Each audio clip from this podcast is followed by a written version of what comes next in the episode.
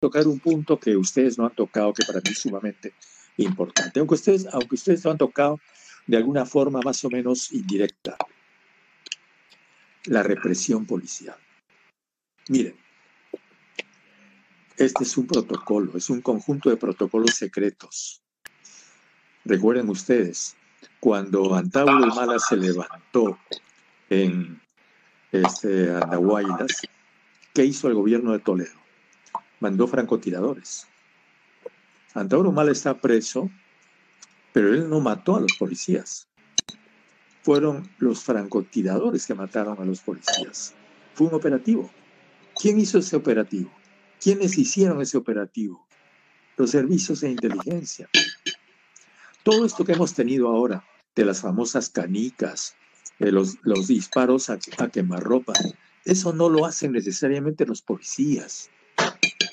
Lo hace gente de inteligencia disfrazada de policía.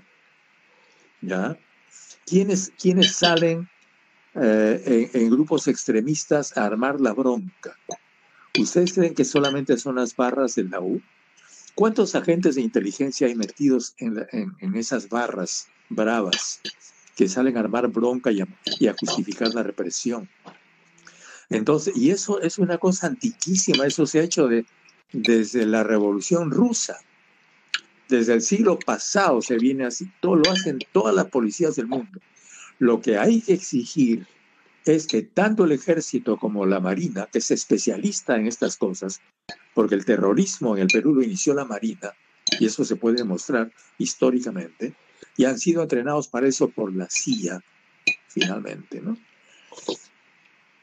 Eso tiene que pedirse una investigación a fondo. No nos podemos conformar con, con que sean castigados cuatro o cinco policías que han sido un instrumento. Detrás de eso hay gente especializada, son asesinos especializados. Y hay reglamentos para eso, hay que, hay que pedir, exigir cómo es que se entrena a los policías y a determinados policías en esta, me quedan cuatro minutos, este, en, en estas cosas. Las relaciones del ejército peruano con el ejército colombiano.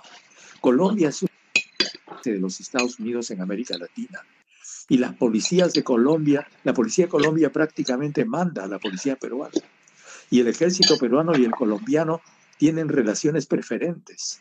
Entonces, todo esto tiene que ser exhibido e investigado, tiene que exigirse una investigación a fondo. Eh, ¿Qué más?